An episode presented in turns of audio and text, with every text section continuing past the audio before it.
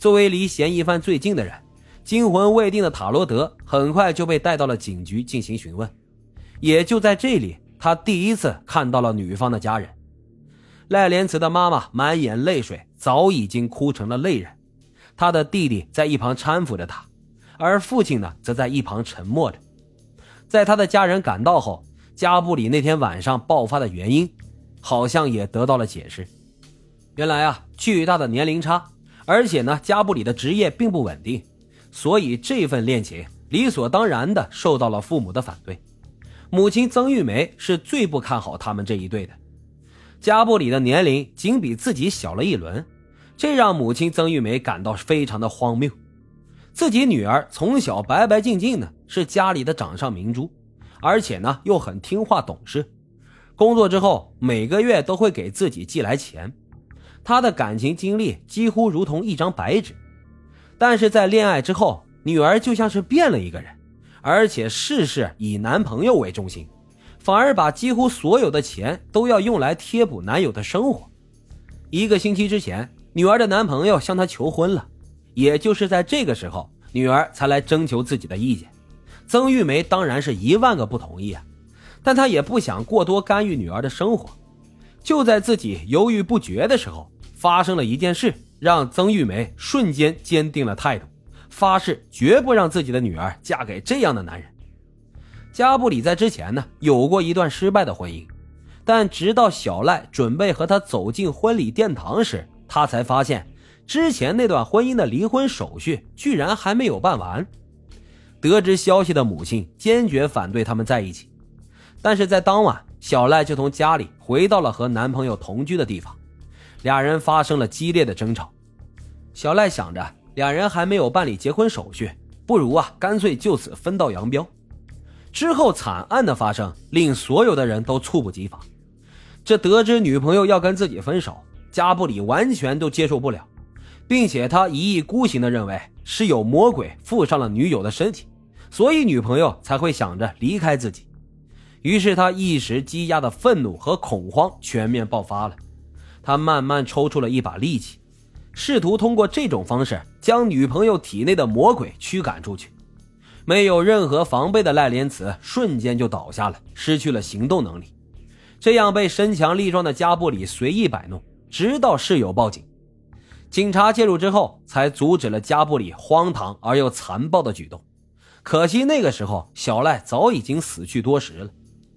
案件经过媒体报道后，在新加坡社会上引起了巨大的轰动，对女生的巨大残害激发了众多网友的愤怒，他们纷纷谴责加布里，甚至要求给他判死刑。就在一片责骂声中，审判开庭了。而最终的结果呢，令所有人都愤怒不已。辩方律师通过各种方式试图减轻加布里身上背负的刑罚。首先，第一点，他提到了加布里特殊的精神状况。在案发之后，加布里被诊断出在谋害赖莲慈时患有短暂的精神障碍症状。短暂精神障碍症患者啊，发病速度很快，如果意外被别人攻击、打骂，都很容易引发突发性的精神紊乱状况。而在发病之后，患者还会出现胡言乱语、幻觉、妄想等表现。精神科医生表示，虽然嫌犯一直知道自己是在谋害未婚妻，但是精神崩溃的他不能清楚的思考，没有办法意识到这件事情的残忍和严重性。也就是说，在案件发生的场合之下，凶手加布里也是没有办法控制自己的，他也处于一种精神紊乱的状态里。而在当初和未婚妻赖莲慈走入婚姻之前，加布里的病情呢已经得到了稳定，他已经两年没有再复发过精神紊乱症了，所以也不存在明知自己有危险还放任自己走入社会影响他人的情况。这第二点，加布里确实有着很强的宗教背景，并且是一个非常虔诚的教徒，所以在这种环境下，他被洗脑。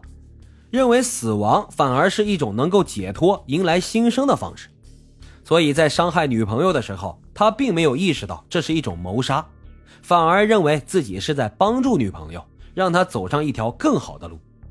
所以从杀人动机角度出发的话，他的作案动机并非恶意，而是他认为的一种非常极端的方式，是对女朋友的好。这第三点呢，在于加布里清醒之后的表现。在得知女朋友死亡后，加布里懊悔不已。在和自己精神科医生交谈的过程当中，他还说：“他是唯一一个真正爱过我的人，可我却将这些亲手给毁了。他再也不能回来了。”经过评估后，精神科医生分析，哪怕没有法律的惩罚，加布里的后半生也会活在痛苦和悔恨之中。综合这以上三点，加布里迎来了他最终的审判。审判结果也让所有围观的群众大失所望。二零一七年二月二十三日，加布里被判有期徒刑十年。人们纷纷感慨着：杀人犯应该付出生命的代价，不应该得到这么轻松的惩罚。塔罗德看着发生的这一切，也是唏嘘不已。对于赖莲慈的家人而言，再重的刑罚也没有办法挽回女儿的生命。电视上播放着受害者一家的采访视频。画面里面，赖莲慈的母亲对记者说：“这个世界上最悲伤的事情就是白发人送黑发人了。”提到女儿的惨状，母亲是泣不成声。一刀就够痛了，我的女儿竟然被活活捅了四十刀。